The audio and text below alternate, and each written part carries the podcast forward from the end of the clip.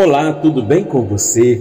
Senhor, dai-me a graça de sempre crer em vossa palavra e que ela ilumine os meus passos e decisões no caminho da vida nova.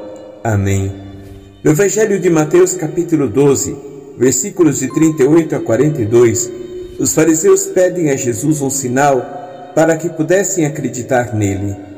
Porém, Jesus responde: Uma geração má e adúltera busca um sinal mas nenhum sinal lhe será dado a não ser o sinal do profeta Jonas. Com efeito, assim como Jonas esteve três dias e três noites no ventre da baleia, assim também o Filho do Homem estará três dias e três noites no seio da terra.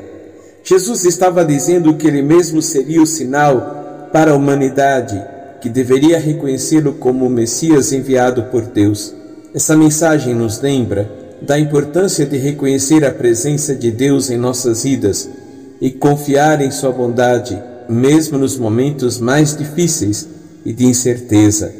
A verdadeira fé é baseada na confiança em Deus, não em sinais ou milagres.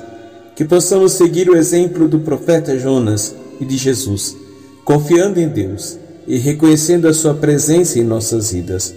Que essa reflexão nos ajude a fortalecer a nossa fé e nosso relacionamento com Deus.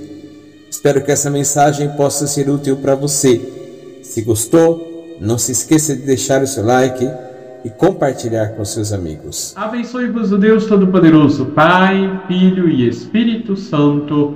Amém.